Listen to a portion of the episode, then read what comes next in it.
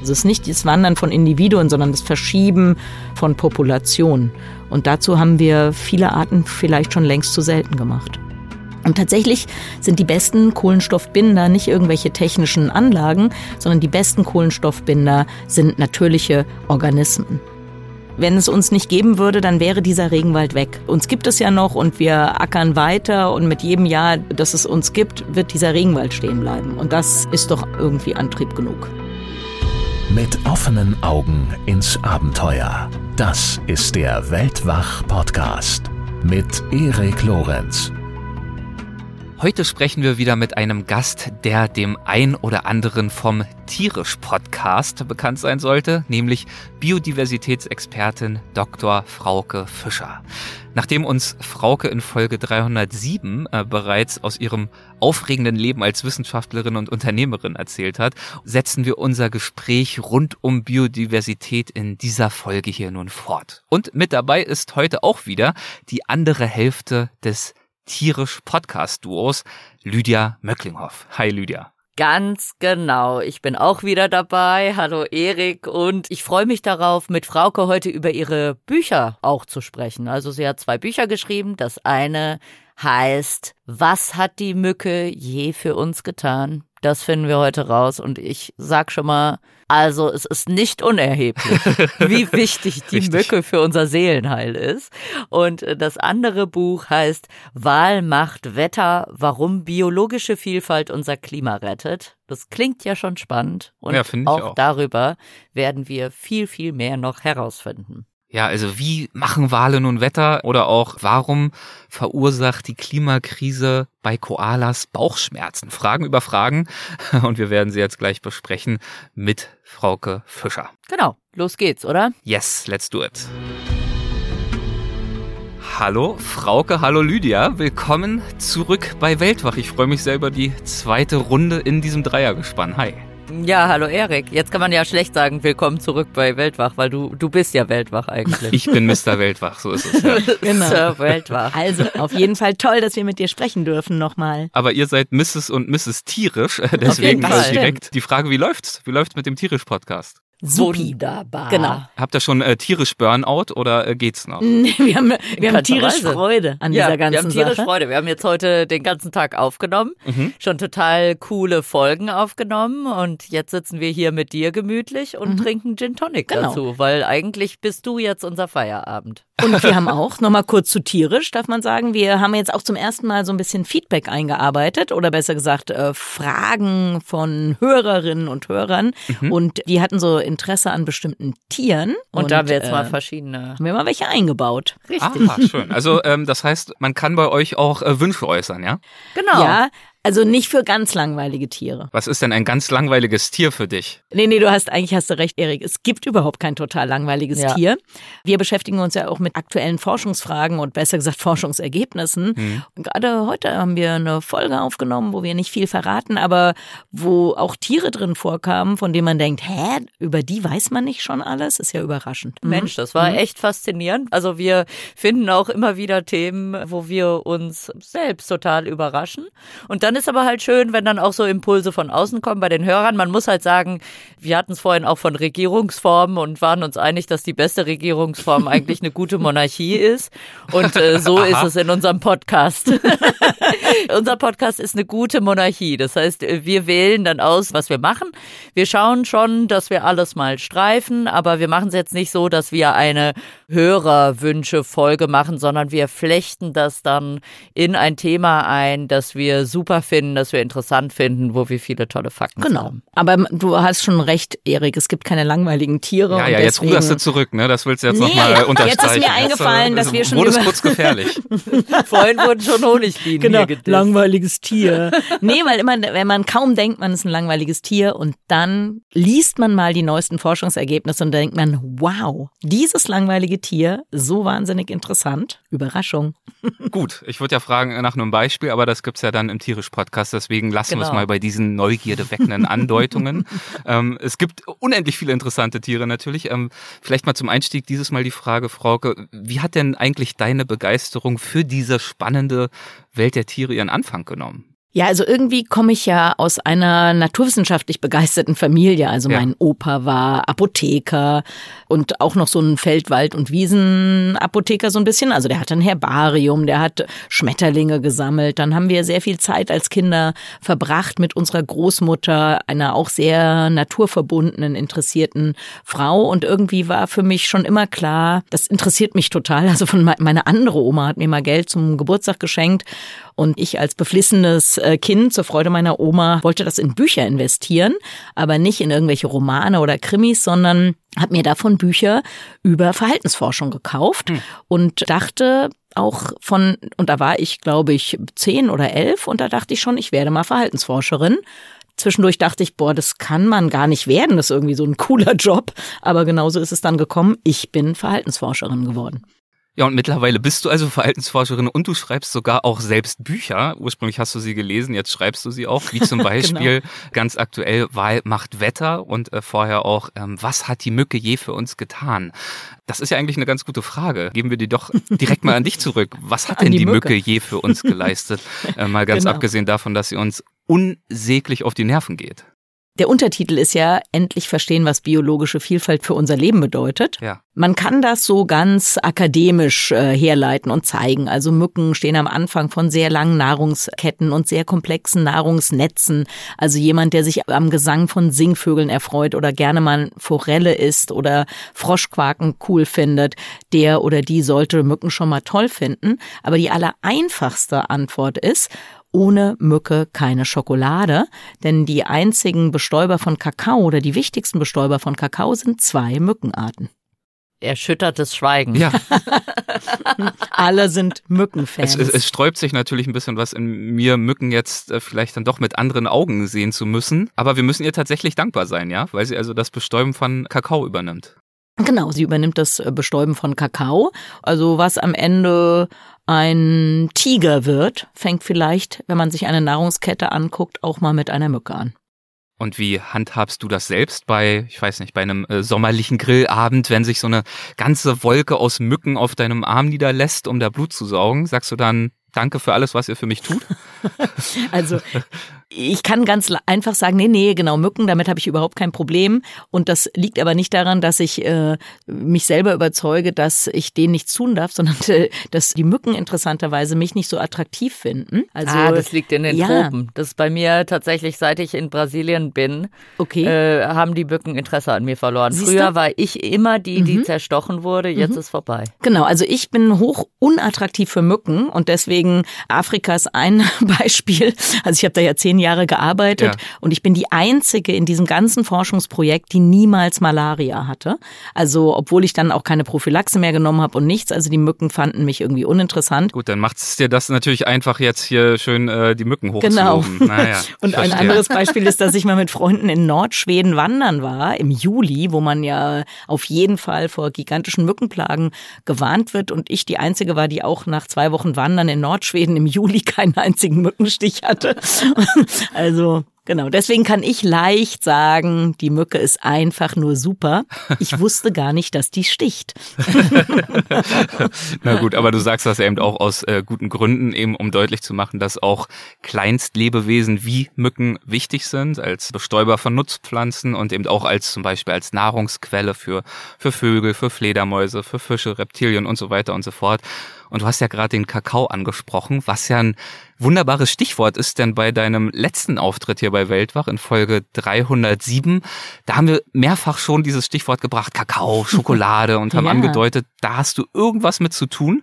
Jetzt wollen wir die Katze mal aus dem Sack lassen. Du bist, und das finde ich natürlich hochgradig äh, spannend, du bist Schokoladenunternehmerin. Ja, also eigentlich bin ich Regenwaldunternehmerin. Ja? Genau, ich äh, erkläre mal ganz grob, was wir machen. Ich fange mal mit dem Kakao an. Wir machen auch noch Kaffee und Paranüsse, aber ich fange mal mit dem Kakao an.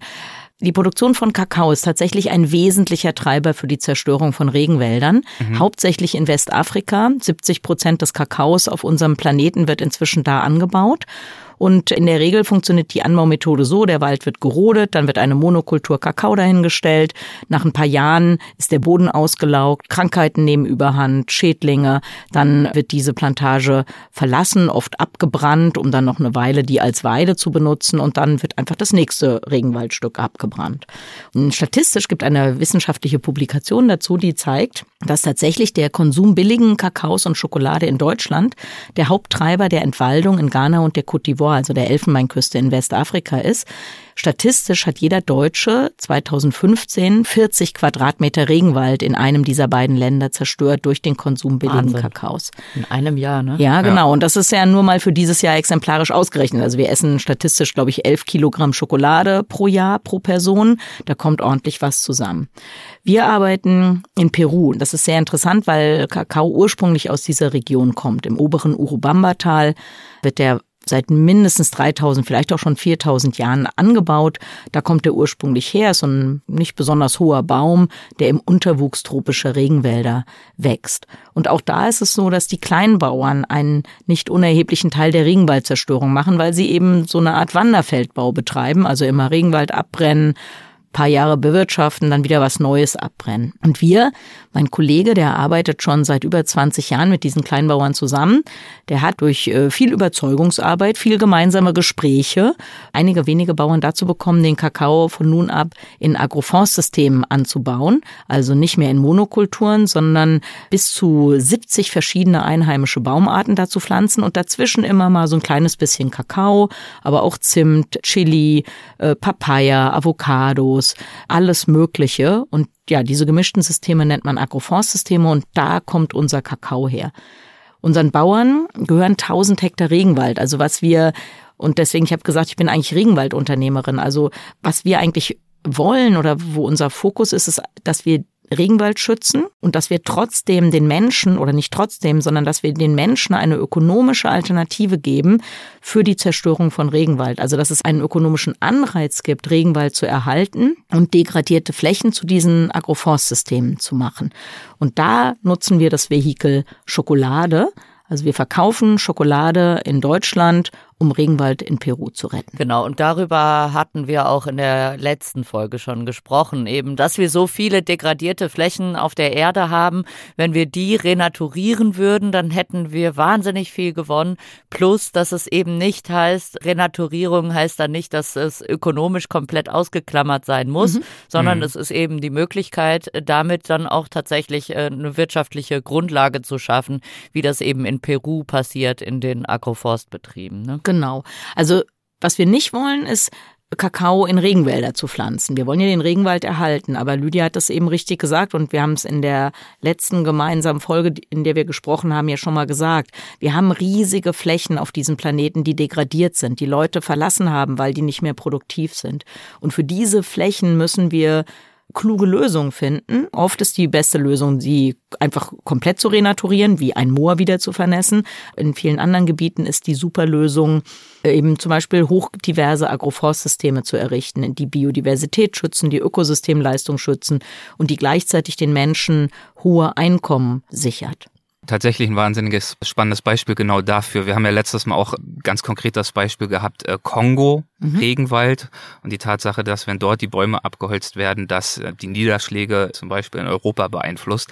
Und wir haben darüber gesprochen, wie schwer es ist, dem entgegenzuwirken. Also den Waldbesitzer vor Ort oder auch illegale Truppen, wie auch immer, die Regierung zu ermutigen, die Bäume stehen zu lassen und den Alternativen aufzuzeigen. Und diese Herausforderung gibt es ja in ganz vielerlei Hinsicht, nicht wahr? Also in allen möglichen afrikanischen Ländern gibt es zum Beispiel Mensch-Tier-Konflikte mit Elefanten.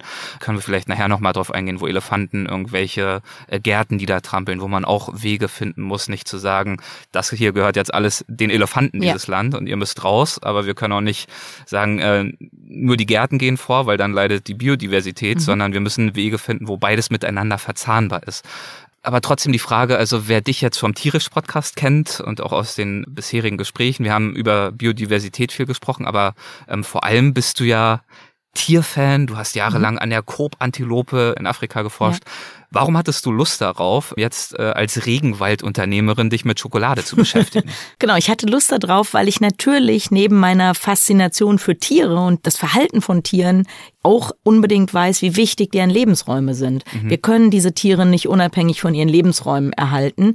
Diese Lebensräume beherbergen so viele Geheimnisse noch. Also dauernd werden neue Tier- und Pflanzenarten entdeckt, dauernd werden neue super interessante Verhaltensweisen oder Strategien entdeckt in solchen intakten Ökosystemen wie tropischen Regenwäldern zum Beispiel, aber natürlich auch tropischen Savannen, wo ich ja wissenschaftlich eigentlich herkomme. Ich habe aber in meiner ja langen beruflichen Tätigkeit eben auch immer mehr gesehen, ja, wie viel wir da kaputt machen für kurzfristigen Gewinn, für, für unseren Konsum, ja gar nicht absichtlich. Jemand kauft ja nicht billige Schokolade, um Regenwald zu zerstören. Aber diese Zusammenhänge sind eben sehr, sehr deutlich. Und ich glaube, auf der einen Seite, du hast gesagt, ich schreibe Bücher, ist das eine meiner Methoden, das publik zu machen. Und das andere ist aber eben nicht nur zu reden, sondern auch was zu tun. Und mhm. da gab es diese Gelegenheit in Peru, dass wir mal zeigen konnten, nicht nur als Wissenschaftler Wissenschaftler, Beraterinnen und Beraterinnen so ganz theoretisch, man müsste es mal so und so machen, sondern da gab es die Gelegenheit, es mal wirklich vorzumachen. Und das entschärft natürlich jedes Argument dagegen, wenn Leute mal sagen, ja, das reden, äh, ja. geht wahrscheinlich nicht, das klappt wahrscheinlich nicht. Nee, wir zeigen, wir schützen Regenwald mit der besten Schokolade der Welt. Jeder kann mitmachen, die Schokolade die aufessen. Also das sagt ja? sie jetzt nicht so. Genau, sage ich nicht nur so, sondern wir sind ganz, ganz vielfach ausgezeichnet, international ausgezeichnet. Man kann die Schokolade essen, man kann uns auch helfen, Bäume zu pflanzen, kann man sich überall beteiligen. Und äh, wir zeigen, dass es gehen kann. Wie heißt die Schokolade? Wie findet man die, wer jetzt Appetit bekommen hat? Unser kleines Unternehmen heißt Peru Puro, wie das pure Peru, www.perupuro.de. Mhm. Die Schokolade heißt Chuncho Gold. Und äh, Chuncho heißt die, weil das eben diese ganz, ganz alte Kakaosorte ist, die wir verwenden. Also wir erhalten auch noch eine vom Aussterben bedrohte Kakaosorte tatsächlich mit unserem Projekt. Mhm, so ein Urkakao ist das, ne? Genau. Eine mhm. ganz alte Art, ja. Ja, ja finde ich wirklich toll. Genau das, was du gerade gesagt hast. Nicht nur zu reden, Vorträge zu halten, Bücher zu schreiben. Du lehrst ja auch an der Uni, also nicht, nicht, dass ja. das nicht alles schon mehr als genug ja, wäre. Ja. Du erfüllst, glaube ich, schon dein Soll, aber tatsächlich auch ein Beispiel selbst zu liefern, wie es gehen kann. Und das äh, lässt sich ja dann für verschiedene andere Orte, Ökosysteme, Zusammenhänge sicherlich auch adaptieren. Von dem Pflanzen des Kakaobaums bis zum Aufessen der Schokolade haben wir die ganze Wertschöpfungskette im Griff. Und das ist wirklich eine einzigartige Sache. Wir kaufen nicht irgendwelche Rohstoffe irgendwo oder halb verarbeitete Zwischenprodukte, sondern wir sind in Peru, wir unterstützen die Bauern bei den Pflanzungen und am Ende halten wir die Schokolade in unserer Hand. Das ist auch etwas, was natürlich sehr zufrieden macht, weil man wirklich sieht, hier, guck mal, das haben wir geleistet, so wie jemand, der einen Tisch baut oder ein Brot backt. Bei uns ist halt am Ende eine wunderbare Tafel Schokolade. Wie übrigens diese ganze Lieferproduktionskette und so weiter abläuft und auch noch ganz detailliert, was die Schokolade für die Biodiversität tut, da haben wir auch eine Folge von tierisch so ah, ja. aufgezeichnet. Mhm. Ich glaube, ich bin nicht so gut wie du, Erik, aber ich glaube, es ist Folge neun. Ich kann da nicht wie du sagen Folge 328, bei uns ist es halt einfach Folge 9. Wir könnten auch eine Weile warten, dann machen wir daraus die Folge 328. Ja? genau. Sehr gut, ja okay. Dann äh, hören da hoffentlich jetzt alle rein. Wobei man muss ja natürlich sagen, also Schokolade, Peru, Kakao, mhm ist natürlich ein sehr spezielles Thema, der Regenwald als Ökosystem. Was würdest du denn sagen? Ich hatte ja vorhin schon diese Mensch-Tier-Konflikte mit Elefanten mhm. kommen ja als erstes in den Sinn angesprochen. Äh, nun waren äh, Lydia und ich ja vor nicht allzu langer Zeit in Tansania unterwegs, haben da auch ein bisschen drüber erfahren. Äh, was würdest du sagen aus diesem Projekt, was lässt sich übertragen, was so das Zusammenwirken aus äh, Wirtschaft und Umweltschutz anbetrifft? Also wir haben hier wirklich eine ganz besondere Situation, die ist schon mal dadurch charakterisiert, dass Kakao in Agroforstsystemen viel ertragreicher ist als in Monokulturen. Kannst du nochmal diesen Begriff äh, definieren mhm. einmal, auch wenn du es vorhin schon beschrieben hast? Ja, also Agroforstsysteme das kommt ja aus Agrikultur sozusagen, Agriculture, mhm. also Landwirtschaft und Foresterie oder Forest, bababam, also Forstwirtschaft.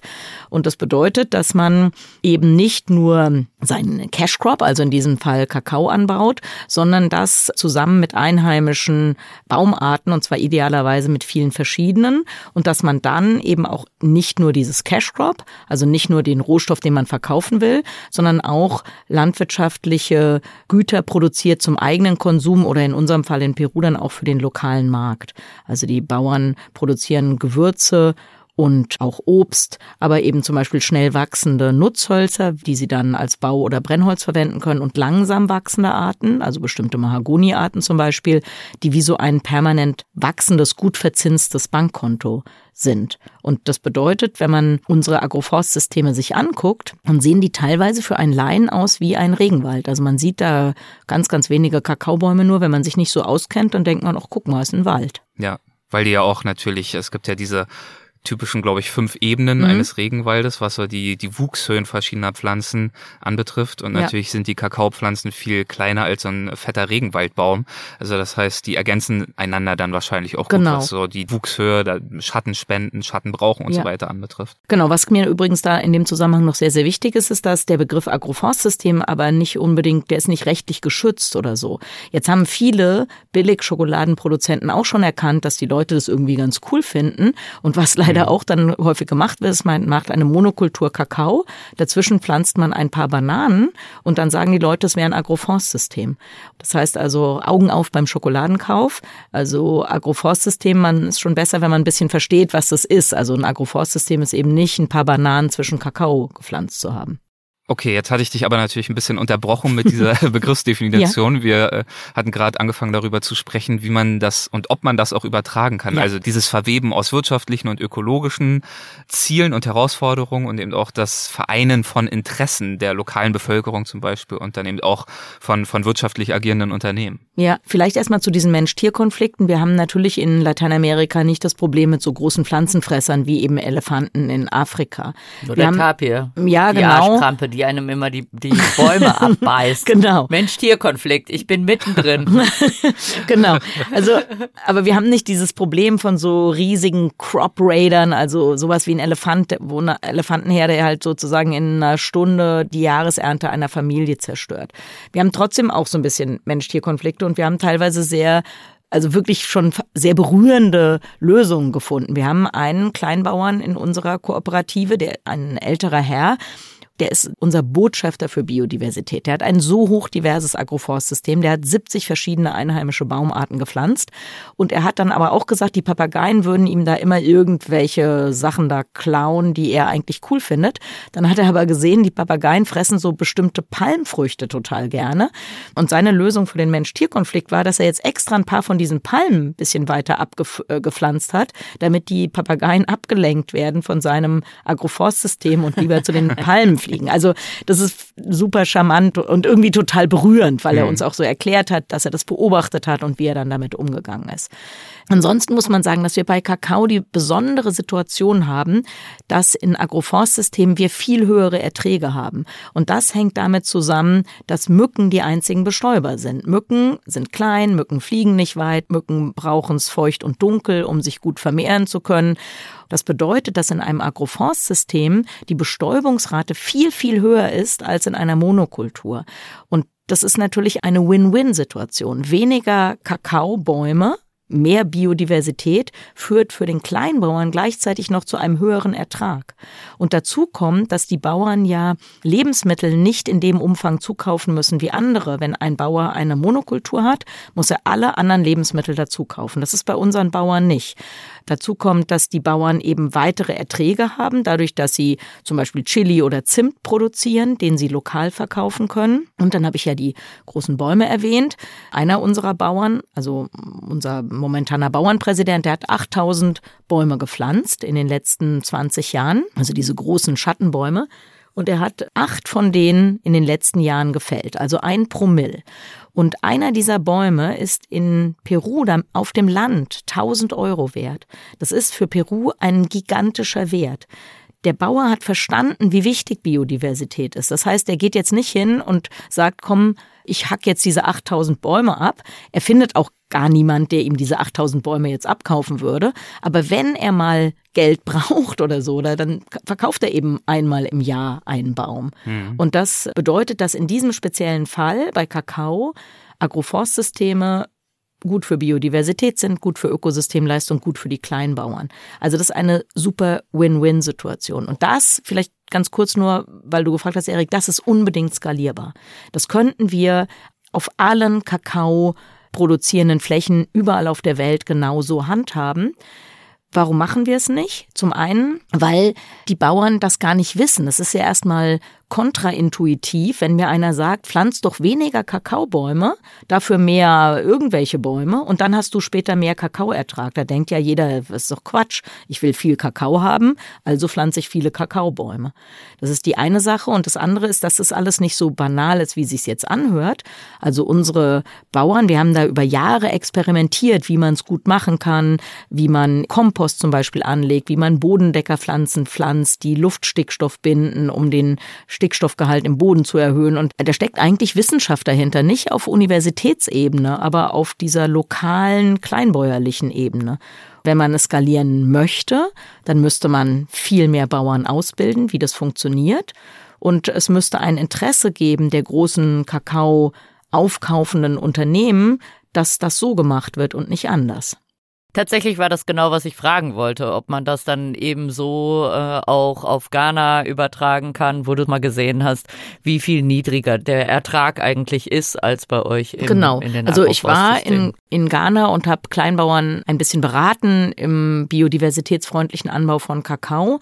Und diese Bauern haben ja Monokulturen und Jetzt haben die mir zum Beispiel gesagt, sie ernten pro Hektar 250 Kilogramm Kakao. Unsere Bauern ernten pro Hektar 500 Kilogramm Kakao, obwohl sie ja viel, viel, viel weniger Kakaobäume haben. Was ja auch vom Aufwand her geringer ist. Ne? Wenn du einen ja. Baum aberntest, das ist ja leichter als die doppelte Menge an Na, Bäumen. Insgesamt ist die Arbeit viel geringer, weil durch diese Agroforstsysteme, dadurch, dass ich da so eine Krautschicht habe, muss der Bauer eigentlich nur, wenn er dann zu seinen Bäumen geht, das einfach nur so ein bisschen runtertreten.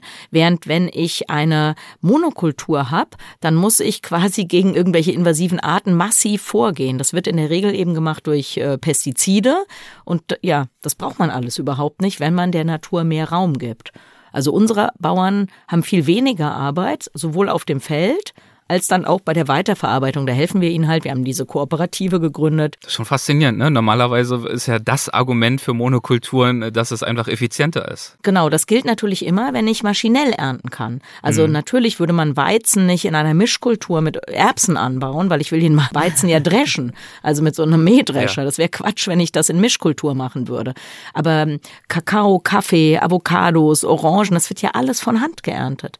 Und bei diesen Anbaumethoden sind Monokulturen ein totaler Quatsch. Es wäre viel, viel besser, solche äh, ja, vielfältigen Systeme zu machen, besonders bei Arten wie Kakao, der ja eben ursprünglich aus dem Unterwuchs tropischer Regenwälder kommt. Du hast das beschrieben, da braucht es auch einiges an Wissen für, du hast gesagt, fast schon wissenschaftliche Herangehensweise, auf lokaler Ebene zumindest, also wirklich auszuprobieren und zu optimieren.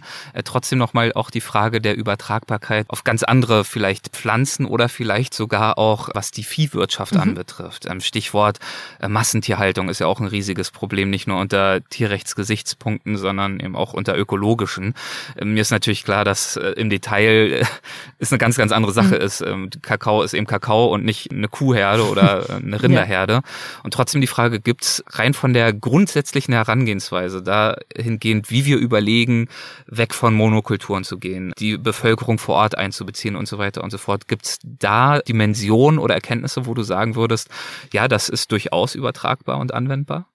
Also ich würde auf jeden Fall sagen, denn eigentlich das Dilemma unserer Erde, also wir haben natürlich das Dilemma, dass wir immer, immer mehr Menschen sind, aber ein anderes Dilemma ist, dass vor allem wir in Industrienationen auch immer denken, alles ist immer verfügbar. Mhm. Das ist ein Problem bei Schokolade, wo man ja eigentlich sagen kann, das ist eigentlich ein Luxusgut. Das sollte auch ein Luxusgut sein. Wenn wir es nicht als Luxusgut betreiben, dann werden wir übergewichtig und kriegen schlechte Zähne und der Regenwald wird zerstört und die Kinder werden ausgebeutet. Und das gilt bei Fleisch natürlich auch. Also wir können weiterhin Fleisch essen, wenn wir eine Landwirtschaft betreiben, bei der zum Beispiel Rinder oder Schweine von den Flächen ernährt werden müssen, die ein Landwirt im eigenen Besitz hat und er eben nicht die Möglichkeit hat, gigantische Mengen Soja oder andere Nahrung fernab aus den Tropen zu beziehen. Das werden alle immer ungehalten, wenn man von Verzicht redet, aber vielleicht müssen wir nicht von Verzicht, sondern eher von sowas wie Suffizienz reden. Wann ist denn eigentlich mal genug? Also ich esse noch Fleisch, ich esse auch gerne Fleisch, aber ich muss nicht jeden Tag das billigste Schnitzel verzehren. Also wenn man einmal in der Woche Fleisch isst, so wie man das früher schon beim Sonntagsbraten gemacht hat, dann ist das verträglicher für die Natur und verträglicher für die eigene Gesundheit. Und vielleicht, ja, statt der Menge dann doch auch auf die Qualität zu achten. Das sowieso. Also das, ja. das gilt ja für die Schokolade genauso. Ja, genau, unbedingt. Also ich habe gesagt, Schokolade sollte ein Luxusprodukt sein. Wenn man sieht, dass Ja. billige Schokolade gigantische Regenwaldflächen zerstört, dann äh, geht es nicht, dass wir billige Schokolade essen und gleichzeitig einer Naturschutzorganisation für den Regenwaldschutz spenden. Dann sollten wir lieber keine billige Schokolade essen. So viel also zur Mücke und zur Schokolade. Äh, sprechen wir doch mal über dein aktuelles Buch. Es trägt den Titel Wahl macht Wetter. Warum biologische Vielfalt unser Klima rettet. Also auch wieder ein ganz guter Titel, der neugierig macht. Hast du auch wieder zusammengeschrieben mit deiner Co-Autorin Hilke Oberhansberg. Ich weiß, du verbringst ein ganzes äh, Buch mit der Frage, beziehungsweise mit deren Beantwortung, aber äh, Warum rettet denn biologische Vielfalt, und über die haben wir ja letztes Mal auch schon gesprochen in Folge 307, warum rettet die unser Klima und was haben Wale damit zu tun? Also erstmal breiter beantwortet. Ein Ja. Problem ist ja, dass wir Kohlenstoff verschoben haben. Und zwar von dem langsamen Kohlenstoffkreislauf oder von den fossilen Kohlenstofflagern, wo es ja sicher weggeschlossen war, in den schnellen. Also wir haben das verbrannt. Genau. Und jetzt ist äh, leider viel von dem Kohlenstoff in Form von CO2 in der Atmosphäre. Und tatsächlich sind die besten Kohlenstoffbinder nicht irgendwelche technischen Anlagen, sondern die besten Kohlenstoffbinder sind natürliche Organismen. Jeder von uns, kann man sich äh, jetzt zu Hause schön ausrechnen, besteht ungefähr zu 18,5 Prozent des eigenen Körpergewichts aus Kohlenstoff. Also jeder von uns ist ein Kohlenstofflager. Wenn wir jetzt Glück haben und werden 100 Jahre alt, dann ist Wiegen dieser 1000 Kilo. und wiegen 1000 Kilo, dann ist äh, relativ viel Kohlenstoff über sehr lange Zeit gebunden. Die meisten Menschen denken bei Kohlenstoffbindung in Organismen an Bäume und, oder an Pflanzen und das ist auch richtig. Also 80 Prozent des Kohlenstoffs in Organismen auf unserem Planeten ist in Pflanzen gebunden. Die größten Kohlenstofflager der Welt ähm, sind aber übrigens Böden und nicht Organismen. Also mit Ausnahme der zwei Ökosysteme, die wir immer mal wieder ansprechen, nämlich dem Kongobecken und dem Amazonasbecken, ist immer in den Ökosystemen mehr Kohlenstoff im Boden gebunden als in der darüber stehenden Vegetation. Also nur im Amazonas und in großen Teilen des Kongobeckens ist das anders. Das heißt, deswegen ist auch die Gefahr so groß, äh, wird ja auch immer mal wieder angesprochen, wenn diese Permafrostböden in Genau. Sibirien und so weiter irgendwann auftauen sollten. Genau, im Kongo gibt's die Cuvette Centrale, das ist ein riesen Moorgebiet. Da wäre das auch so, wenn wir da den Regenwald abholzen und dann zünden wir die womöglich an, haben wir gigantische CO2-Emissionen. Diese Besonderheit der Kohlenstoffbindung in Vegetation, also das ist auch nochmal ein ganz wichtiges Argument. Warum sollen wir den Amazonas und den Kongo, warum sollen wir die Regenwälder stehen lassen? Weil die die super Kohlenstoffbinder sind. Also Böden ist die Nummer eins, ähm, Wälder sind die Nummer oder Pflanzen sind die Nummer zwei und dann kommen Tiere. Also erstmal sind Tiere selber wichtige Kohlenstoffspeicher und da kommt der Wal ins Spiel. Große Wale, also das sind die Bartenwale und der große Zahnwal, der Pottwal, die haben etwa 10 Tonnen Kohlenstoff in ihrem Körper. Als es früher vor dem industriellen Walfang viele Wale gab, dann sind Wale eines natürlichen Todes in der Regel gestorben und sind dann meistens zum Boden, zum Meeresboden gesunken. Also so ein großer Kadaver, der verwest nicht schnell, der wird nicht schnell aufgefressen. Das heißt, in der Regel haben die diesen Kohlenstoff im Boden eingebettet. Die wurden dann von dem Sediment unten am Meeresboden ja zugedeckt. Vor Zeiten des industriellen Walfangs sind so fast zwei Millionen Tonnen Kohlenstoff pro Jahr ja sozusagen weggeschlossen worden. Das ist nicht viel, wenn wir uns angucken, wie viel wir heute emittieren. Also Deutschland hat im Jahr 2022 über 700 Millionen CO2 emittiert. Aber trotzdem haben die Wale da natürlich einen Beitrag, wie übrigens alle großen Tiere. Es gibt eine neue wissenschaftliche Studie, die hat sich das angeguckt und es gibt nur ja ungefähr ein halbes Dutzend Tierarten und äh, Tiergruppen, deren Bestände wir entweder stabilisieren müssten oder sogar ansteigen lassen würden. Und dann würden wir der Atmosphäre über sechs Milliarden Tonnen Kohlenstoff jedes Jahr entziehen. Also Tierschutz, also Artenschutz ist tatsächlich ein Beitrag zum Klimaschutz. Und bei den Walen kommen noch ein anderer Punkt dazu, und zwar die sogenannte Walpumpe. Wale, also alle diese großen Arten sind ja Fleischfresser, also fressen teilweise sehr kleines Fleisch, nämlich Grill zum Beispiel, die Bartenwale. Und diese, diese Organismen, die enthalten aber relativ viel Eisen. Und das bedeutet, dass der Kot von Walen auch sehr eisenhaltig ist. Jetzt ist es so, die meisten Wale fressen in relativ großer Tiefe, wo der Wasserdruck sehr hoch ist. Und das ist sehr beschwerlich, da auf Toilette zu gehen, weil ja man so gegen einen Druck von außen anarbeiten Kommt muss. nichts raus. genau. Also schwimmen sie nach oben und entleeren ihren Darm, wenn sie sowieso mal atmen müssen, relativ nah der Wasseroberfläche. Und da lebt Phytoplankton. Und Phytoplankton ist eisenlimitiert, interessanterweise. Das heißt, dieser Dünger von dem Walkot, der so eisenhaltig ist, ist da hoch willkommen. Und dieses Phytoplankton, das ähm, bindet ungefähr 40 Prozent der menschengemachten Emissionen jedes Jahr. Und genau, das, also da denkt man irgendwie gar nicht dran. Man denkt immer an Regenwälder und so weiter, Genau. aber Phytoplankton ist tatsächlich der heiße Scheiß. Genau, und die brauchen sozusagen diesen Waldünger und deswegen über diesen ja, Zwischenschritt der Walpumpe spielen Wale eine Rolle bei der Stabilisation unseres Klimas und deshalb letzten Endes auch bei unserem Wetter. Spannend. Also nicht nur beeinflusst das Klima verschiedene Tierarten und wenn das Klima sich jetzt schnell verändert, dann natürlich in negativer Art und Weise stellt sie vor Herausforderungen, sondern andersrum ähm, gilt dieses Verhältnis genauso auch Tiere und Artenvielfalt, Artenreichtum und eben auch die genetische Vielfalt beeinflusst auch das Wetter. Und das ist teilweise direkt, also wie das Absinken von Walkadavern, aber das ist auch indirekt. Also es gibt eine Studie, die hat sich zum Beispiel den Effekt von Wölfen im Yellowstone Nationalpark angeguckt. Die wurden da wieder eingeführt und äh, vorher haben die Weißwedelhirsche da immer schön die Waldverjüngung sozusagen verhindert. Jetzt gibt es zwar nicht unbedingt viel weniger Weißwedelhirsche, aber die Weißwedelhirsche benutzen bestimmte Gebiete des Parks nicht mehr, weil sie Angst haben, dass sie da von Wölfen angegriffen werden. Und das bedeutet, die Raumnutzung der Weißwedelhirsche hat sich verändert zugunsten des Waldes, sodass ähm, bestimmte ja, Waldverjüngungsprozesse überhaupt jetzt erst wieder anfangen können. Und so hat auch tatsächlich die Einführung, Wiedereinführung von Wölfen im Yellowstone Nationalpark die CO2-Bindung im Yellowstone Nationalpark erhöht. Ja, wahnsinnig spannend. Solche überraschenden Geschichten erzählst du in jenem Buch, über das wir gerade sprechen, Wahl macht Wetter. Und du beschreibst aber eben auch natürlich äh, wiederum die andere Richtung, also wie das Wetter, wie das sich verändernde Klima sich auf Tiere auswirkt. Und ein Beispiel, das du dafür bringst, sind die süßen und flauschigen Koalas in Australien. Ähm, die kriegen Bauchschmerzen Ja. immer häufiger. Warum oh das? Genau, die armen. Bauchschmerzen für Ja, Koalas. also Koalas sind ja spezialisierte Eukalyptusfresser. In Australien gibt es super viele hunderte Arten von Eukalyptus, nur wenige von denen können Koalas verdauen. Eukalyptus ist ja generell so ein bisschen unverdaulich oder sogar giftig. Also deswegen lutschen wir ja schön Eukalyptusbonbons, äh, wenn wir erkältet sind. Da sollen diese sekundären Inhaltsstoffe diesen Krankheitserregern da Einhalt gebieten. Jetzt ist es so, dass der Eukalyptus oder diese sekundären Inhaltsstoffe, die kommen aus der Gruppe der Tannine. Das gibt es auch bei einheimischen Pflanzen, also zum Beispiel in Holz. Ist Eichen sich, sind vor allem genau. auch tanninhaltig. Und deswegen mögen wir gerne alkoholische Getränke aus Eichenfässern.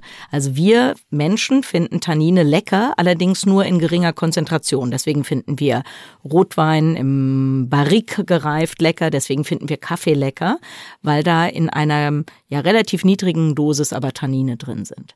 Diese Tannine, wie viel davon eingelagert wird, ist jetzt interessanterweise CO2-abhängig. Und in Australien ist es so, dass Koalas schon sozusagen am Limit sind mit der Tanninmenge, die in natürlichem Eukalyptus eingelagert ist. Wenn da noch mehr Tannine drin sind, dann blockieren diese Tannine bestimmte Eiweiße im Verdauungssystem und die Nahrung wird unverdaulicher. Und der gestiegene CO2-Gehalt in der Atmosphäre, der hat jetzt schon dazu geführt, dass diese Eukalyptusarten, auf die Koalas angewiesen sind, dass die mehr Tannine einlagern als vorher. Und weil die Koalas sowieso schon am Limit waren mit der Tannintoleranz, haben sie jetzt eben ein echtes Problem und vermutlich Bauchschmerzen. Wie gehen sie damit um? Sie ähm, fressen an einem Baum dann weniger und dann wechseln sie die Bäume. Die können jetzt ja nicht toll springen oder sowas. Das heißt, sie gehen immer runter, laufen auf den Boden und gehen dann zum nächsten Eukalyptus in der Hoffnung, dass der nicht so viel Tannine eingelagert hat. Und wenn sie zu Fuß unterwegs sind, erhöht das erstens die Gefahr, dass sie von irgendwelchen Raubtieren, leider auch häufig von verwilderten Haushunden gerissen werden, dass sie Opfer werden im Straßenverkehr, dass sie überfahren werden. Und das äh, ist also schlimmer als Bauchschmerzen dann natürlich noch. Ja, und äh, dafür gibt's also ganz viele Beispiele für diese Art der Auswirkungen. Ein ganz anderes Beispiel, das du aufbringst, ist das der Meeresschildkröten. Und da ist es ja so, dass äh, die klimatischen Veränderungen ja, ich stelle die Frage einfach an dich. Wie wirken sie sich Ja. aus auf, auf diese Meeresschildkröten? Genau, also erstmal wirken die sich aus, weil die Tiere ja zwar im Meer leben, aber äh, sich an Land fortpflanzen müssen. Das heißt, sie haben ihre Gelege am Strand und jetzt kann man sich, äh, ist ja keine große Überraschung, dass der Meeresspiegelanstieg dazu führen wird, dass viele dieser Brutstrände äh, nach und nach überschwemmt und zerstört werden. Dahinter ist normalerweise schon Siedlungsgebiet von Menschen. Das heißt, die Meeresschildkröten haben keine Möglichkeit, räumlich auszuweichen. Und es gibt aber noch einen anderen Aspekt. Bei Vögeln und Säugetieren ist das Geschlecht bestimmt äh, durch Geschlechtschromosome. Also sozusagen bei, im Moment der Befruchtung ist klar, ob das ein Männchen oder ein Weibchen wird. Und bei Reptilien ist das ein bisschen anders. Da sind die Erbinformationen, die das Geschlecht bestimmen, über die verschiedenen Chromosomen verteilt. Und welche angeschaltet werden, also ob das die für Männchen oder die für Weibchen sind, ist abhängig von der Bruttemperatur. Das heißt, es ist nicht mit der Befruchtung festgelegt, ob man Männchen oder Weibchen wird, sondern es hängt ab davon, wie das Ei bebrütet wird. Und bei Meeresschildkröten ist es so, dass bei höheren Temperaturen Weibchen entstehen und bei niedrigeren Männchen. Bevor wir einen Klimawandel hatten, war das so, dass äh, in dem Gelege, je nachdem, ob man weiter oben oder weiter unten lag als Ei, man ja unterschiedlichen Bruttemperaturen ausgesetzt war und dann eben entweder ein Männchen oder ein Weibchen geworden ist. Und was Wissenschaftler ein bisschen befürchten und was man auch schon so erahnen kann, ist, dass die steigenden Temperaturen dazu führen werden, dass es fast nur noch Weibchen gibt. Und das wäre natürlich problematisch, weil man ja Männchen durchaus braucht, um Nachwuchs zu erzeugen. Die gute Nachricht ist vielleicht, dass Schildkröten so eine alte Tiergruppe sind, dass die ähm, schon einige krasse Klimawandelereignisse mitgemacht haben müssen in den Jahrmillionen, in denen es die schon gibt. Und äh, sie haben das offensichtlich immer überlebt. Und da hofft man so ein bisschen, dass sie vielleicht auch zu dem jetzigen, zumindest zu dieser Temperaturproblematik, vielleicht eine Lösung in petto haben. Genau, ich habe da gerade auch dran gedacht. Äh, Du sagst jetzt zu der Temperaturproblematik, aber was die Strände betrifft, wo dann hinten dran Siedlungsgebiet ist, das ist natürlich eines der Beispiele. Also ich denke dann auch an den Eisbären, der auch schon ganz offensichtlich kann man in der Genetik des Eisbären sehen, der war schon sehr selten. Der hat auch schon öfters solche Situationen gehabt, dass das Klima anders war, dass das Eis geschmolzen ist, dass er wandern musste und so weiter. Der Unterschied zu heute war halt damals, dass es uns nicht Genau. gab oder zumindest Ja. nicht in den Mengen, die, in denen wir heute auftreten. Und das heißt, ganz viele Barrieren existierten nicht und Tiere konnten einfach diesen klimatischen Veränderungen völlig anders ausweichen. Die Schildkröten Genau. sind halt einfach ein bisschen höher an den Strand Genau. geklettert und Ja. haben dann da ihre Eier gelegt. Also und Meeresspiegelanstieg, der wirkt sich ja nicht überall gleich aus. Also besonders, in, also das Meer hat auch eine Topografie, also Höhen und Tiefen. In Südostasien zum Beispiel vermutet man, dass wir ungefähr 20 Prozent der Landfläche verlieren werden im Zuge des Klimawandels. Und da wird es jede Menge Konflikte mit äh, Tieren und Menschen dann geben. Genau, das ist ja der nächste Punkt. Also nicht nur, dass so eine Schildkröte klettert dann natürlich den Strand hoch und denkt sich, ach Mensch, scheiße, ist ja gar kein Strand mehr so, ne? Aber attackiert ja jetzt nicht den nächsten Menschen. Ja. Aber eben dadurch, dass Lebensräume verloren gehen, Tiere versuchen auszuweichen. Da haben wir ja auch schon eine sehr gute Folge mit Benjamin Brackel bei Weltwach äh, gehabt. Nummer 246. Siehst du? Siehst du, Frau? Ich dir gesagt, das kann der. The das brain. Ist wirklich beeindruckend. genau. Und äh, eben. Und wenn jetzt Tiere versuchen zu wandern und auszuweichen, dann kommt es eben auch zu diesen Konflikten, wo dann eben irgendwie Menschen und Elefanten aneinander rasseln. Genau, und das ist natürlich das ist ein Sekundäreffekt des Klimawandels. Also die zunehmenden Konflikte, es gibt ja auch eben Arealverschiebungen durch klimatische Veränderungen. Und Lydia hat das eben richtig gesagt, in den vergangenen Klimawandelereignissen, die vor mehreren zehntausend Jahren, hunderten von Millionen Jahren stattgefunden haben, gab es kaum oder keine Menschen. Und da gab es Ausweichmöglichkeiten. Und diese Ausweichmöglichkeiten gibt es eben heute nicht mehr. Und diese Ausweichmöglichkeiten, also wirklich auch im großen Rahmen, nicht Ja. wahr? Nicht jetzt hast du ja gerade auch nochmal gesagt, Lydia, irgendwie ein paar Meter weiter den Strand hoch, sondern das ist ja eben diese Völkerwanderung der Arten, über die wir in Folge 246 gesprochen haben, dass sich die Tiere im Zuge oder die ganze Tierarten aufmachen im Zuge der äh, weltweiten klimatischen Veränderungen in ganz neue Areale. Also tendenziell eher in höhere Schichten ziehen, wo es dann wieder etwas kühler ist, damit sie also weiterhin Bedingungen vorfinden, an die sie sie angepasst sind, oder eben weiter nach Norden und nach Süden, wo es dann tendenziell ja auch wieder kühler wird. Und das ist in der heutigen Zeit eben nicht so einfach, weil es eben Grenzen und Barrieren gibt. Genau, wobei man auch sagen muss, dass dieses Wandern nicht unbedingt das Wandern von Individuen ist, sondern das ist häufig, dass sozusagen die am Ende der Front aussterben und dann neue Lebensräume besiedelt werden an der Spitze der Front. Und jetzt wissen wir ja, dass wir fast alle Tierarten auf diesem Planeten heute schon sehr selten gemacht haben. Das heißt, wenn da, wo es zu heiß, zu trocken, zu nass, was auch immer wird, wenn da Teile des Bestandes aussterben, haben wir vielleicht gar nicht mehr genug, die an vorderster mhm. Front weiterwandern können. Also es ist nicht das Wandern von Individuen, sondern das Verschieben von Populationen. Und dazu haben wir viele Arten vielleicht schon längst zu selten gemacht. Ja, zu selten eben dafür, ne? Wenn mhm. du sagst, Arten sind sehr selten, heißt das natürlich nicht, alle äh, Arten sind jetzt vom Aussterben bedroht, sondern du sprichst darauf an, was wir auch in unserem ersten Gespräch in Folge 307 besprochen haben, nämlich diese genetische Vielfalt und die Biomasse an ja. Tieren, in Anführungszeichen, die beeinflusst durch uns Menschen eben stark, stark abgenommen hat in den mhm. letzten Jahrzehnten. Genau, und wir haben eben viele Arten so selten gemacht, dass noch ein bisschen selten vielleicht bedeutet, die müssen aussterben. Und wie ist das bei Pflanzen? Die sind ja tendenziell noch naja, benachteiligter oder mhm. die Herausforderung für sie, sich in neue Gebiete zu begeben, ja. ist natürlich generell möglich, aber ist wahrscheinlich noch mhm. schwieriger. Haben die denn Strategien entwickelt, wie sie ihr Überleben sichern und dem Klimawandel trotzen können? Also Pflanzen haben natürlich auch ein paar Vorteile. Also viele Pflanzen, vor allem Bäume, sind ja extrem langlebig. Wenn wir mal nochmal zurück nach Peru gehen, wir haben ja auch Paranüsse aus dem Tieflandregenwald. Dieser Paranussbaum, der ist äh, super beeindruckend. Erstens bis zu 65 Meter hoch, also ein mega Riese. Und dann ein Baum, der bis zu 1000 Jahre alt werden kann. Das heißt, wenn man einen Baum hat, sagen wir mal, der noch gesund ist und dem man nicht seinen Regenwald um ihn rum zerstört, den gibt's vielleicht in 500 Jahren noch, wo sich die Bedingungen ja hoffentlich äh, dann vielleicht nochmal zum Besseren geändert haben.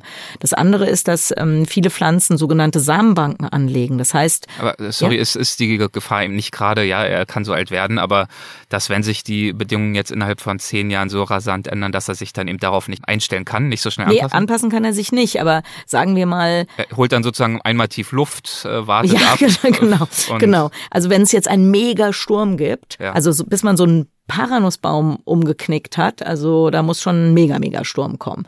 Also nehmen wir jetzt mal eine seltene Papageienart, die im gleichen äh, Lebensraum vorkommt. Und es gibt einen gigantischen Sturm und 90 Prozent der Tiere kommen bei diesem Sturm ums Leben. Dann reichen die paar, die es gibt, vielleicht nicht mehr, um diesen Bestand äh, hochzuhalten. Und der Paranussbaum steht da halt immer noch. Also einfach diese Langlebigkeit und auch die ja, Resilienz gegen ich sag mal, kleinere Katastrophen, die hilft vielleicht Pflanzen. Dann diese Fähigkeit, diese Samenbanken zu bilden. Das heißt, sie, irgendwelche Samen werden eingebettet, sind irgendwie im Boden, keimen aber erstmal nicht. Und diese, ja, Samenbanken könnten rein theoretisch auch nach sehr langer Zeit und bei ganz anderen klimatischen Bedingungen dann vielleicht wieder zum Leben erweckt werden. Ich glaube, es wurden schon tausende alte Samen äh, entdeckt, die immer noch genau. keimen können. Ja. Und das ist ein großer Vorteil uns Tieren gegenüber. Ne? Wir Tiere, wenn wir in freier Wildbahn ausgestorben sind, vielleicht gibt es noch mhm. ein äh, Zuchtprogramm im Zoo, wo die Tierart dann gehalten wird, bis vielleicht wieder Lebensräume da sind. Aber das war es dann auch. Ja. Ne? Also es gibt ja Pflanzen, also wo man immer wieder Stecklinge ziehen kann. Also das heißt, eigentlich macht man immer Klone mhm. und das funktioniert irgendwie auch scheinbar bei manchen Arten relativ lange und gut.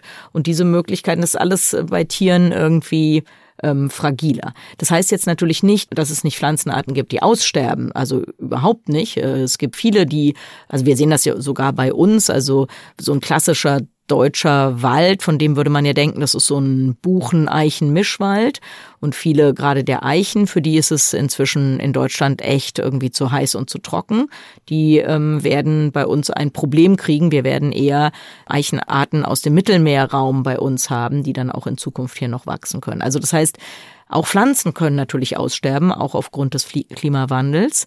Und, ähm, Aber auch Pflanzen können äh, in gewisser Hinsicht wandern. Natürlich kann das Individuum nicht wandern, aber die Pflanzenart kann natürlich schon wandern, indem dann Setzlinge in eine gewisse Richtung äh, eine größere Wahrscheinlichkeit haben zu überleben, mhm. während vielleicht irgendwo hinten äh, schon die Altbäume oder auch die Setzlinge keine Chance mehr haben. Genau, aber für diese Wanderung sind wiederum häufig Tierarten verantwortlich, sei es als Samenausbreiter oder als Transport, äh, was weiß ich, von irgendwelchen Kletten oder so mhm. ähm, im Fell oder Gefieder.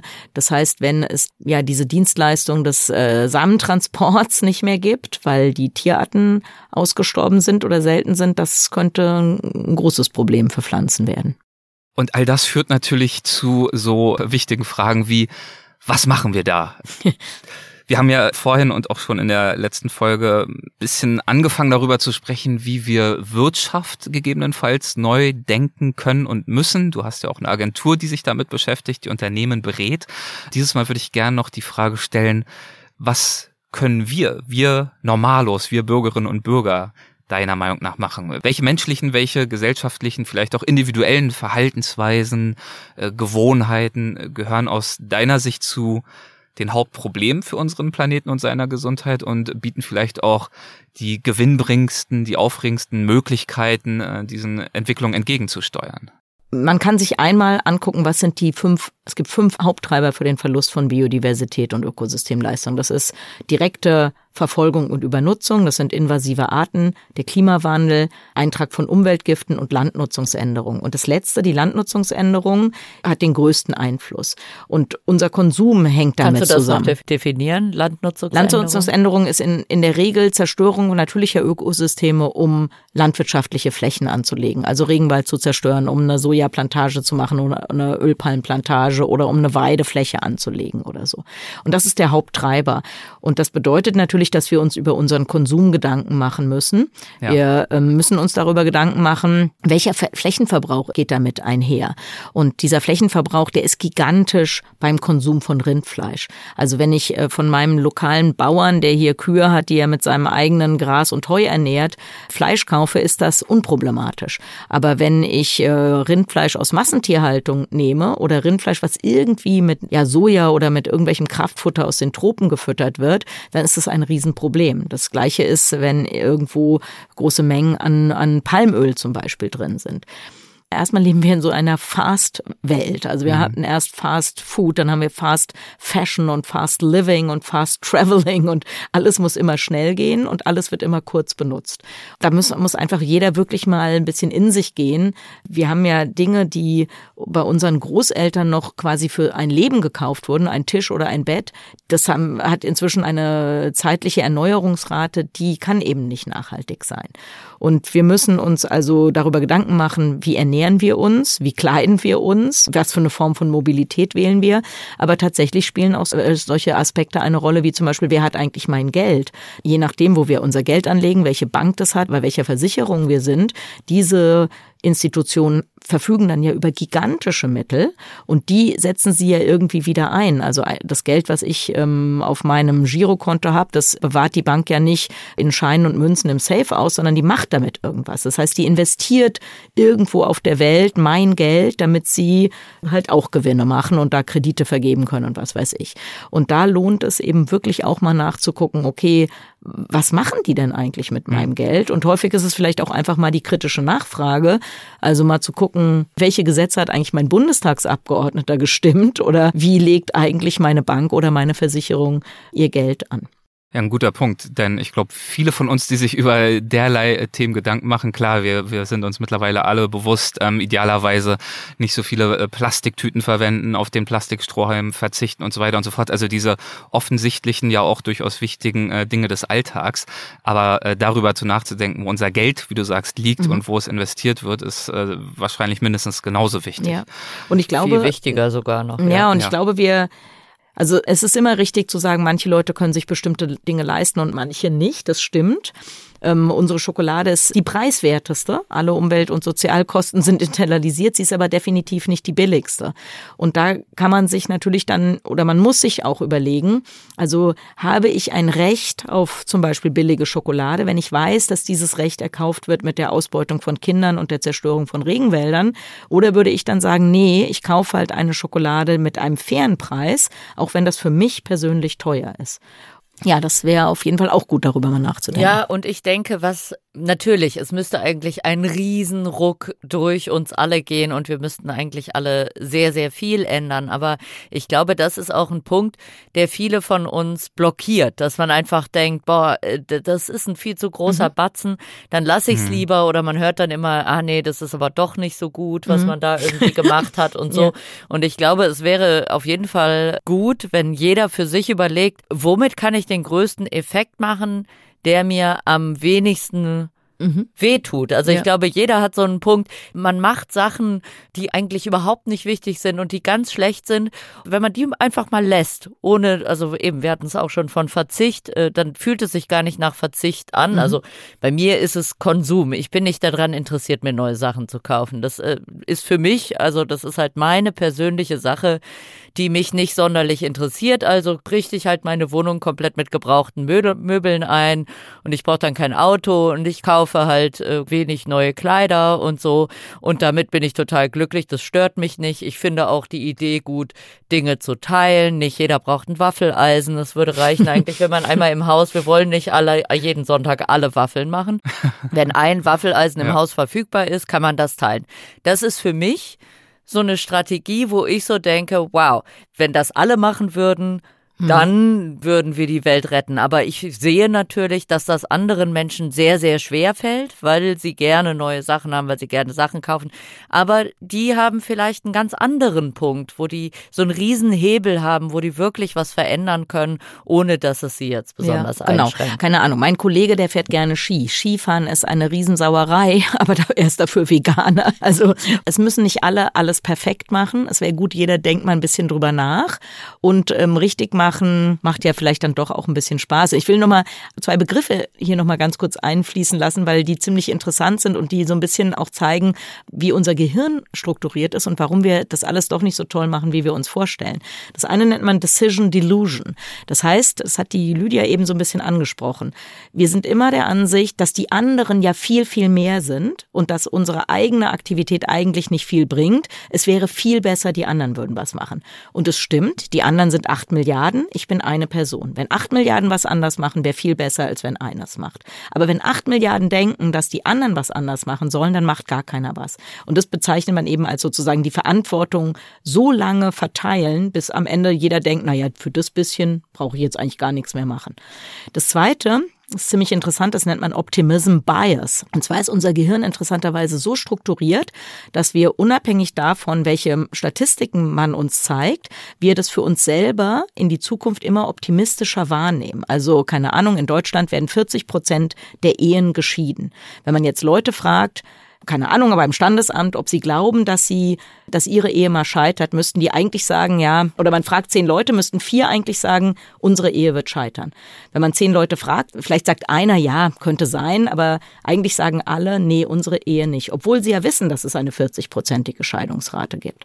Dieser Optimism Bias, der ist auf der einen Seite sehr positiv, weil das dazu führt, dass Menschen überhaupt mal Dinge machen, weil sie eigentlich eher denken, ich werde nicht scheitern. Kolumbus fährt auf dem Weg nach Amerika, weil er denkt, mein Schiff wird schon nicht untergehen, ja, oder, oder ich mache eine Schokoladenfirma auf, wenn ich denke, ja, pf, komm, die wird schon nicht pleite gehen. Irgend so ein, so ein Quatsch halt, ja. Mhm. Das Negative sehen wir aber jetzt beim Verlust von Biodiversität und beim Klimawandel, da hindert uns das, aktiv zu werden, weil die meisten Menschen denken, naja, komm, so schlimm wird's schon nicht kommen.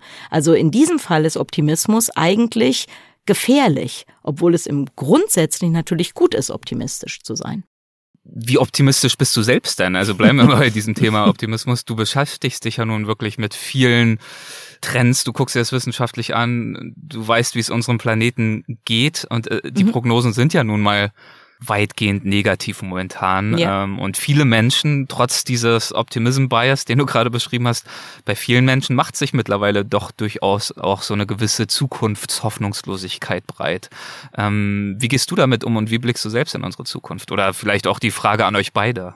Also ich glaube, ich habe auch Optimism Bias. Ich auch. Weil ich auf jeden Fall denke, ach komm, lass uns das doch nochmal probieren. Komm, lass uns doch mal die Schokoladenfirma machen. Es ist total absurd, könnte man sagen. Ist eigentlich ein Geldgrab, die Schokoladenfirma zu machen. Aber irgendwie denke ich, nee, komm, wir retten die 1000 Hektar Regen, weil das machen wir jetzt mal. Also deswegen habe ich vielleicht so eine äh, positive Version davon.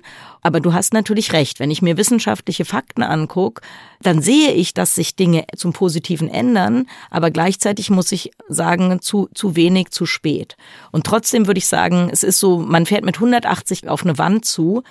Wenn mir jetzt einer sagt, na ja, wahrscheinlich, wenn Sie jetzt bremsen, wahrscheinlich haben Sie trotzdem Unfall. Ich würde trotzdem bremsen. Also das ist kein Grund, nicht zu bremsen, auch wenn man vielleicht trotzdem Unfall haben könnte. So sehe ich das ein, ein bisschen. Und die Frage ist ja dann auch, ähm, wie hart ist der Aufprall? Ne? Also Genau. es gibt ja auch nicht nur Schwarz und Weiß, sondern ja, also die Herausforderungen sind da und es äh, wird im Zweifel vielleicht auch erstmal äh, noch ein Stück schlimmer werden. Genau, also wenn man nicht bremst, ist auf jeden Fall eine Riesenkatastrophe. Und dann würde ich sagen, nee, komm, lasst uns mal bremsen oder lasst uns doch mal mal besser machen, weil eigentlich ist ja die Frage, warum soll denn besser machen weniger Spaß machen als schlechter machen? Also eigentlich gibt's doch gute Argumente für besser machen. Besser machen ist doch irgendwie cool, oder? Und äh, ja, ich halte ja viele Vorträge, viele so Keynotes bei Unternehmen, dann sagen die immer zu mir, ja, aber sagen Sie am Ende dann noch mal ein bisschen so ein bisschen positiv und dann sagen Sie, können Sie doch vielleicht mal sagen, dass so fünf vor zwölf ist. Ja, kann ich machen, aber ein bisschen komisch ist schon, dass ich seit 30 Jahren immer sagen soll, es ist kurz vor zwölf. Und entweder ist die Uhr stehen geblieben oder es ist jetzt vielleicht nur noch zwei vor zwölf. Ich weiß gar nicht. Ja, oder äh, sogar auch schon ein bisschen später. Aber auch dann ist eben die Frage, was machen wir mit diesem Wissen? Ne? Die Frage ist eben, mit welcher Vehemenz lassen wir den Karren vor die Wand fahren? Und äh, entsteht ein Blechschaden oder ein Totalschaden? Genau. Oder haben wir die Möglichkeit, anschließend noch ein bisschen was zu reparieren und dann vielleicht mit einem äh, kleineren Auto ähm, dann doch wieder auch in die entgegengesetzte Richtung irgendwann davon zu juckeln? Ja, genau. Mit 180 auf der A3 auf die Wand zu oder doch lieber Fußgängerzone im Park oder ein schöner Park mit Parkbank. Mein lieber Parkbank. Mit dem Rollator. genau, in der Parkbank. Aber naja, um vielleicht nochmal um auf deine Frage zurückzukommen. Also so hart beantworte ich die für mich auch nicht. Also ich denke schon noch, Optimismus ist irgendwie auch Pflicht und äh, ich versuche auf jeden Fall Sachen gut und richtig zu machen, sei das mit diesen Büchern schreiben oder dem Ausbilden von den Studierenden oder mit meiner Schokofirma und dem Regenwaldschutz. Also ich bemühe mich, ich kann mir auf jeden Fall dann nicht vorwerfen, dass ähm, dass ich mich nicht bemüht habe. Genau, und, ob's eben, und man muss gucken. ja auch sagen, also du bist ja wirklich äh, ruhelos da am äh, Sachen wirtschaften und machen und tun und Sachen voranzubringen. Hättest du keine Hoffnung, dann hättest du ja gar nicht die Motivation, dich da so abzustrampeln. Genau. Ne? Und man sieht ja, also wie gesagt, unsere Schokoladenfirma, die haben wir jetzt seit acht Jahren. Und wenn es uns nicht geben würde, dann wäre dieser Regenwald weg. Uns gibt es ja noch und wir ackern weiter und mit jedem Jahr, dass es uns gibt, wird dieser Regenwald stehen bleiben. Und das ist doch irgendwie Antrieb genug. Das sehe ich auch so. Frauke, Lydia, ich danke euch herzlich Ja. für diese zweite Runde. Vielen, vielen Dank für das Gespräch. Sehr, sehr gerne. Wir haben Danke uns jetzt auch dir. beide schön komplett in Gin Tonic reingeorgelt. Genau. Der weg Wunderbar. inzwischen. Schöner Feierabend. Auf jeden Fall. Was ist denn hier mit Genau. Slow der Konsum? Na gut, dann lass. Wir haben ganz langsam Der, getrunken. es ist aber auch thematisch der richtige Gin. äh, Es ist der Humboldt-Gin. Ne? Aha, ach schön. dann lasst es euch weg. Ciao. Macht's gut. Danke. Tschö, Erik. Das war einmal mehr bei Weltwach. Dr. Frauke Fischer. Ich hoffe, die Folge hat euch gefallen und ihr wisst es ja, wenn ihr mehr von Frauke hören möchtet und natürlich auch von Lydia, dann abonniert unbedingt äh, die Show der beiden Tierisch, präsentiert von Weltwach. Findet ihr auf allen Podcast-Apps eurer Wahl. Tierisch, einfach eingeben und suchen, abonnieren, genießen. Jetzt gerade, während äh, diese Folge hier, diese Weltwach-Folge erscheint, machen wir Pause. Wir befinden uns äh, mitten zwischen der ersten und zweiten Staffel, aber dann bald am 22.11.2023 geht es weiter mit der zweiten Staffel tierisch. Und naja, ich hoffe, diese Folge hier war bis dahin für euch eine schöne Überbrückung. Zumindest das. Ganz lieben Dank euch fürs Zuhören. Macht es gut und bis zum nächsten Mal. Euer Erik.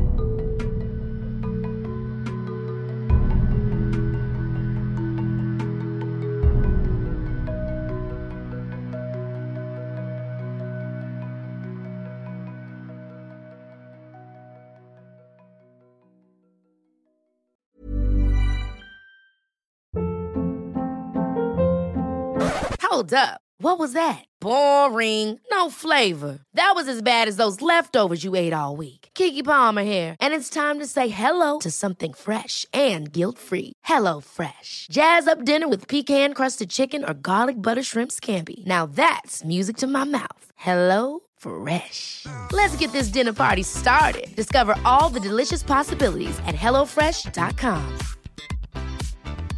Even when we're on a budget, we still deserve nice things. Quince is a place to scoop up stunning high-end goods for 50 to 80% less than similar brands. They have buttery soft cashmere sweaters starting at $50, luxurious Italian leather bags, and so much more. Plus, Quince only works with factories that use safe, ethical, and responsible manufacturing. Get the high-end goods you'll love without the high price tag with Quince. Go to quince.com/style for free shipping and 365-day returns.